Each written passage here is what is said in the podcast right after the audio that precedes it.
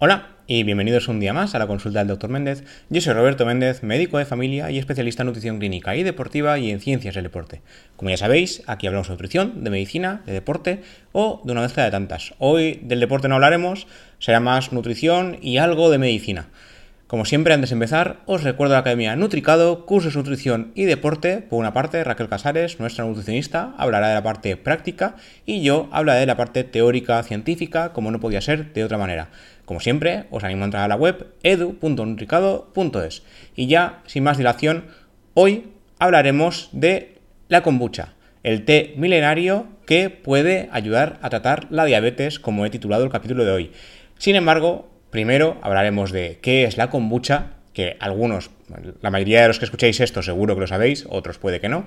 Desde cuándo se consume, por qué se supone que es beneficiosa y qué dice realmente la evidencia al respecto, que ya os anuncio, spoiler, que no es demasiado cuantiosa. La verdad es que hay muy poca evidencia sobre la kombucha. La evidencia que sí que hay, que además es muy reciente, es que podría ayudar a tratar, colaborar a mejorar la diabetes. No es un medicamento, pero algo parece que sí que hace, como hablaremos al final del programa. En un inicio, ¿qué es la kombucha? El té de kombucha o kombucha a secas realmente es una bebida fermentada con sabor entre dulce y ácido dependiendo del tiempo de fermentación. ¿Qué es lo que pasa? Que se ha vendido en gran cantidad como una bebida healthy, como un elixir de casi de la eterna juventud porque los grandes actores de Hollywood han empezado a consumirlo y a publicitarlo. Orlando Bloom, Gwyneth Paltrow o incluso la mismísima reina Leticia de España. Aunque parece un invento moderno, realmente se consume hace más de 2000 años. Se sabe que desde el año 220 a.C. ya se consumía eh, en China. Se elabora a partir de té, verde o negro. Hay diferentes tipos de té realmente. Además, ya sabéis, como ya comentamos en el capítulo del té verde que hay diversos subtipos de té, así que dependiendo del té nos saldrá un tipo de kombucha. En este caso al té se le agregan levaduras y bacterias que se conocen como SCOBY o SCOBY, podéis pronunciarlo como queráis. En, traducido bien sería SCOBY, S-C-O-B-Y, que sería una colonia simbiótica de bacterias y levaduras que es capaz de transformar los polifenoles del té en otros compuestos capaces de inhibir el desarrollo de otros microorganismos. Para obtener la bebida final, dependiendo de dónde leáis, nos dice que el, tiempo de fermentación debería ser entre 7 y 30 días. La media son de 14 días. Aunque se conozca como una simbiosis de bacterias y levaduras, realmente no es una familia de hongos como tal, es una simbiosis de ácido acético y levadura, perteneciente a la colonia Zooglea, que durante el fermentado consume azúcares y polifenoles. Su sabor realmente es parecido a la sidra de manzana, junto a las propiedades que se atribuyen, le ha dado gran eh, popularidad en los últimos años. También os digo que dependiendo del tiempo de fermentación, bueno, depende de muchas cosas, pero dependiendo sobre todo del tiempo de fermentación, su sabor pasa de más dulce, porque las bacterias consumen azúcar, entonces cuanto más tiempo fermente, más azúcar consumen y menos dulce estará la bebida, a más ácida. Entonces, en este caso, si tenemos una kombucha fermentada 30 días, muy probablemente estará muy ácida. Si, sin embargo, dejamos solo 7 en lugar de los 14 estándar, será una bebida muy dulce, depende. ¿Qué dice la, evidencia acerca de kombucha? Bueno, hay estudios que decían que eh, el consumo de kombucha favorece la cognición, la pérdida de peso, la longevidad. Sin embargo, eh, los estudios se han realizado muchas veces en animales, por ejemplo, hubo uno que se hizo en 64 ratones de laboratorio y la conclusión fue que si bien en estas especies sí que había mejoras, no eran comparables a las que se podrían lograr en seres humanos, siendo sus beneficios, leo textualmente, beneficios inciertos en los seres humanos, al igual que ciertos problemas de seguridad y muertes asociadas al consumo de esta bebida. En este caso, en los ratones, no en humanos como tal. Además, no sería una bebida para todo el mundo. En un estudio publicado en el año 2014 se destacaban las propiedades de reducción de la presión arterial y el colesterol, regulación del sistema digestivo, alivio de síntomas de gota, artritis, además de ser una bebida rica en vitaminas B, 1, B2, B3, B6, B12, la C, la D, la E, la K y el ácido fólico. Al ser una bebida fermentada, también contiene cierto porcentaje de alcohol y su consumo no sería adecuado en niños y embarazadas. Además, también este proceso añade acidez, o sea, como hemos comentado antes, cuando más fermentación, más ácido, lo que puede provocar a su vez trastornos intestinales en personas que ya sufran de acidez estomacal o que sean sensibles a ella. No hay un límite realmente recomendado por día, pero eh, los expertos eh, explican que más de un litro por día no sería recomendado. Además, si ya se tienen algún tipo de trastorno intestinal, no sería recomendado prácticamente nada. Ningún, ya sea acidez, malestar estomacal, eh, disbiosis, diarreas o flatulencias previas por cualquier motivo, desaconsejarían el uso de la kombucha por ser una bebida fermentada. Por otra parte, la OCU, la Organización de Consumidores y Usuarios, de la cual os dejaré un artículo enlazado, aunque dice más o menos lo que ya estoy diciendo ahora, eh, la, kombucha contiene además, además del tema de fermentación, la acidez y demás, contiene cafeína. Y aunque, eh, como cualquier té, eh, puede contener nutrientes y aminoácidos, la proporción es ínfima. O sea, no podríamos comercializar, no, publicitar eh, el consumo saludable de la kombucha solo porque tiene X o Y eh, nutriente, porque su cantidad es deleznable. Es decir, habría muchísimos otros alimentos muchísimo más ricos en estos nutrientes que la kombucha en particular. Además, eh, también destaca la kombucha por ser una bebida probiótica, o sea que contendría bacterias beneficiosas para la salud, pero no existe evidencia científica que garantice que estas bacterias realmente lleguen a tener efectos en el organismo humano, porque lo que más eh, vemos en la kombucha serían las levaduras junto al ácido acético. Además, la bebida no está pasteurizada, está fermentada, pero no pasteurizada. Puede ser un problema para aquellas personas que, además de patología gastrointestinal, tengan algún tipo de inmunosupresión. También para mujeres embarazadas y lactantes y niños menores de 5 años. Por otro lado, según el, Departamento de Salud del Gobierno de Australia, eh, los riesgos más habituales asociados al consumo excesivo o contaminado de la kombucha serían reacciones alérgicas, malestar estomacal, náuseas e infecciones de diversa índole. Además, se han registrado casos de hepatotoxicidad. Para terminar un poco con la descripción de qué es la kombucha, cuidado con la kombucha casera, igual que se puede hacer kefir en casa, podemos hacer kombucha casera y aquí hay un nuevo problema el tipo de, kombucha que tengamos puede variar, evidentemente, según el tipo de bacterias y levaduras que utilicemos y según el té en el que nos basemos. Pero es que además de esto, también puede variar según el tiempo de fermentación e incluso los microorganismos que haya en el ambiente. Si esto lo hacemos en la cocina de casa, eh, las herramientas que utilicemos, cómo está de limpia la cocina, todo eso importa porque los microorganismos presentes en ese ambiente también pueden entrar dentro de lo que es el SCOBY de la kombucha. Por lo tanto, habría que extremar en ya más allá de lo normal las medidas higiénicas para no tener microorganismos no deseados en la kombucha más allá de los que ya tengamos pensado añadir porque harán falta para la fermentación. Cuidado porque es muy fácil que se contamine nuestra kombucha.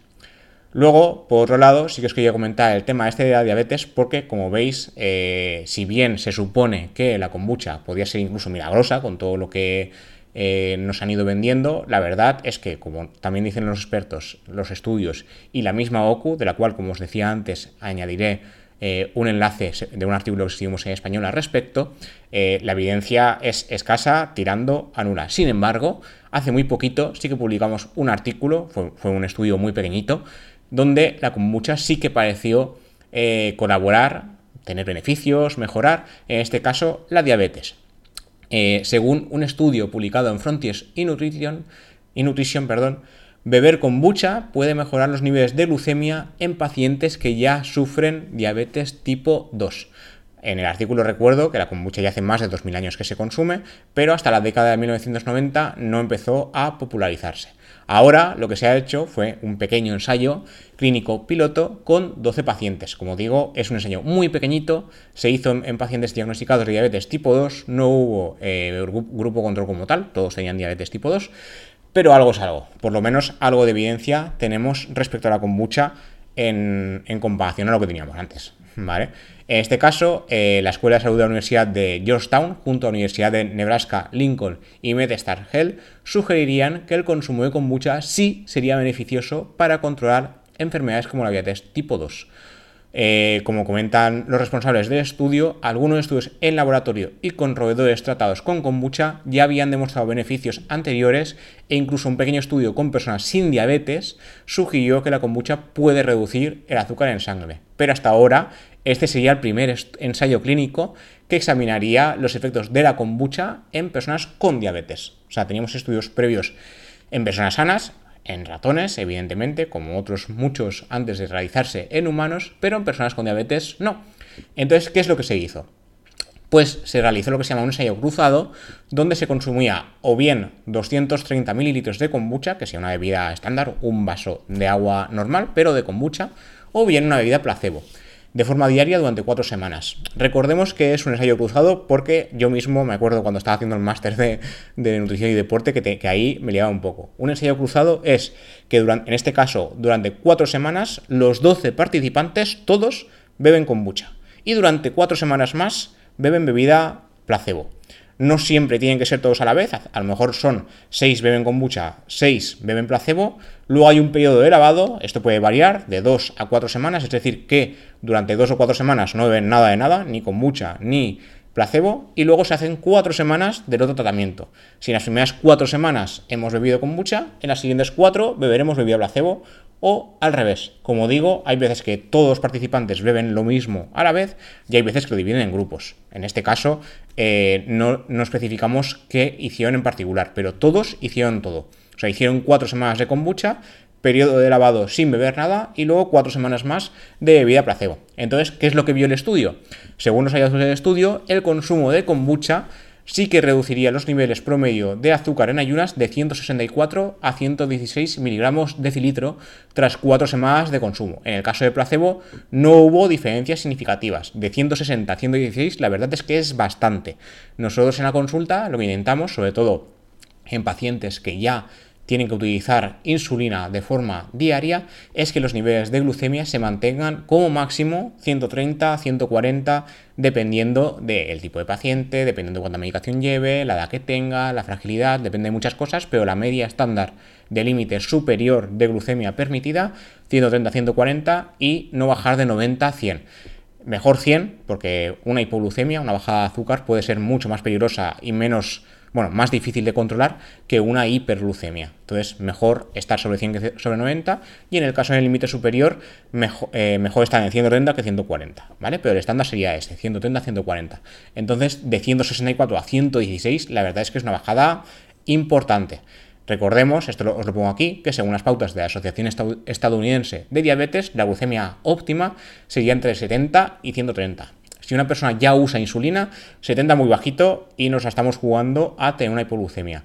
Y si no usa insulina, pero utiliza fármacos que sí que bajan el azúcar de forma directa, algunos lo hacen de forma indirecta, si lo hacen de forma directa, 70 es vivir un poco al límite. Lo ideal, como digo, entre 90 y 100 para estar tranquilos sería lo ideal. Pero, insisto, depende del tipo de paciente, medicación que lleve, fragilidad, otras enfermedades y un largo, etcétera. Esto hay que individualizarlo muy mucho. Por otro lado, los investigadores analizaron la composición de los microorganismos fermentados de la kombucha para determinar qué ingredientes podían ser los más activos o, en otras palabras, cuál sería la mejor kombucha. La bebida está compuesta principalmente de ácido láctico, bacterias de del ácido acético y una forma de levadura llamada bequera. En este caso, la kombucha usada fue producida por Kraft Kombucha, una fábrica del área de Washington DC. Sin embargo, como comentan los investigadores, diferentes estudios con diferentes marcas de kombucha de diferentes fabricantes revelan mezclas y abundancias microbianas ligeramente diferentes. Sin embargo, las principales bacterias y levaduras son altamente reproducibles y es probable que sean funcionalmente similares entre diferentes marcas y lotes. Para finalizar, los investigadores recuerdan que actualmente se calcula que hasta 96 millones de personas solo en Estados Unidos ya sufren de prediabetes, es decir, que no llegan a tener diabetes, pero la diabetes como tal es la octava causa de mortalidad en Estados Unidos. En este caso, los hallazgos indicarían que el consumo eh, continuado de kombucha sí que tendría beneficios en la diabetes, pero como habéis visto, sería un vasito de kombucha, una cuarta parte de litro. Y ya hemos dicho que más de un litro no estaría recomendado. El estudio fue muy pequeño, entonces cuidado con extrapolar resultados porque 12 pacientes son muy pocos. El promedio de azúcar en sangre, la glucemia, sí que bajó de forma bastante significativa, como digo. De hecho, hay fármacos que no llegan a hacer tanto, como lo hizo la kombucha de forma continuada. Pero aquí hay varias cosas. Número uno, 12 pacientes son muy poquitos. Número dos, fue un ensayo cruzado, no hubo grupo control como tal. Y número tres, el tiempo fueron cuatro semanas. Cuatro semanas es muy poquito tiempo. Nosotros en la consulta, para analizar si un fármaco funciona bien, nos esperamos entre cuatro y seis meses para hacer un control como tal y sobre todo para ver la seguridad del mismo. Entonces, cuidado porque a lo mejor eh, con el paso de más tiempo no sería igualmente aplicable. Dependiendo de qué medicación lleva el paciente, a lo mejor no habría que juntar kombucha con esa medicación. Dependiendo de otras patologías como eh, acidez estomacal previa o algún problema gastrointestinal, la kombucha no estaría indicada y no dejase un fármaco que lleva cafeína, en cantidad pequeña pero la lleva, y alcohol, con lo cual en determinadas personas no estaría indicado el consumo de kombucha. Entonces, eh, lo dicho, es que ya he contado un poco el estudio porque me pareció curioso y de momento es la única evidencia, al menos en humanos, que podemos dar sobre la kombucha. En animales se han visto cosas, pero no han sido reproducibles a día de hoy en humanos. Así que cuidado con llevaros por el marketing, porque no siempre todo lo que nos venden es real. Y nada, esto es lo que os quería contar por hoy. Como siempre, gracias por escuchar. Gracias por ver esto si lo veis en YouTube. Y como siempre, estamos en todas las plataformas: Spotify, iVoox, Amazon Music, Google Podcast, Apple Podcast, Pocket Cast y unas cuantas más que podéis entrar a escuchar desde Qonda. Y nada, nos vemos y nos escuchamos en siguientes episodios. Hasta la próxima.